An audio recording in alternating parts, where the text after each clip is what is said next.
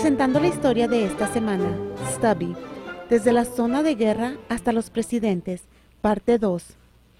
Dos de nuestras compañías habían estado bajo ataque por 18 horas y quitadas del regimiento. Quiero la compañía del cuartel general en las líneas, ordenó el coronel Parker. Pronto, Stubby, mascota de la división Yankee 102 de la infantería, y su maestro Conroy estaban en las trincheras con otros soldados aliados. Conroy escuchó el estallido de las armas alemanas tirando los tiros mini shells. Cada uno pesaba 50 kilos. Las armas aliadas rugían. Algunas eran montadas en vagones con plataforma plana. Generalmente, Stubby podía oír las balas del enemigo entrando en sus armas antes de que los seres humanos las escucharan. Cada vez que iniciaba un nuevo bombardeo, él ladraba para darles alarma. Si olía gas venenoso en un bote que los alemanes disparaban contra las tropas, él también ladraba para dar alarma. Cuando el enemigo empezaba a retirarse, él fue al campo de batalla. Un proyectil estalló y pedazos de metal le pegaron en el pecho. Conroy se arrastró desde una zanja y rescató a Stubby. Conroy cargó a su querido perro al doctor del regimiento, quien ordenó póngalo en una ambulancia. Por seis semanas estuvo recuperándose en un hospital. En junio, él se reunió con Conroy y el regimiento de infantería de la 102. La división había estado luchando al frente de batalla desde los principios de febrero.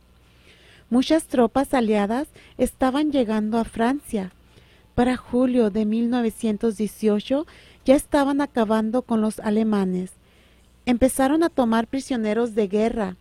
Conroy estaba con una unidad de inteligencia que se encargaba de la identificación y seguridad de los soldados alemanes.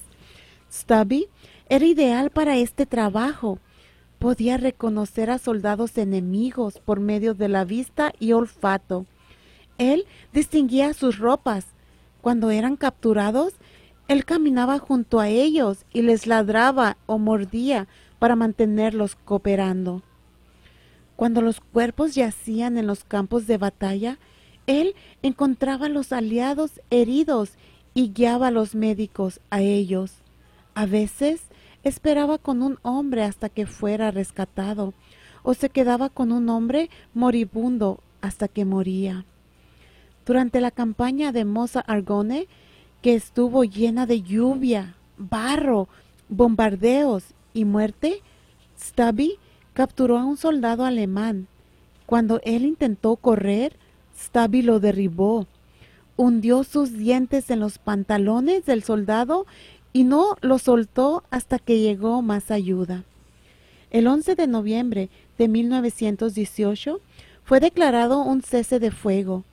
Cientos de amigos de Conroy se reunieron alrededor de su mascota. Algunos dijeron que Stubby había traído la victoria. El día de Navidad de 1918, el presidente Woodrow Wilson conoció a Stubby. Él le saludó con su pata. Stubby fue honrado con medallas, cintas y comida especial. Se convirtió en el sargento Stubby. Fue presentado a dos presidentes más. El general Pershing puso una medalla de oro en la chaqueta de Stubby. En 1926, Stubby murió a la edad de 11 o 12 años. En los momentos más difíciles de la guerra mundial, Stubby y muchos otros perros trajeron consolación y ayuda a los soldados. Soy Elena Gámez por Barbara Steiner, invitándote a disfrutar thisweekstory.com.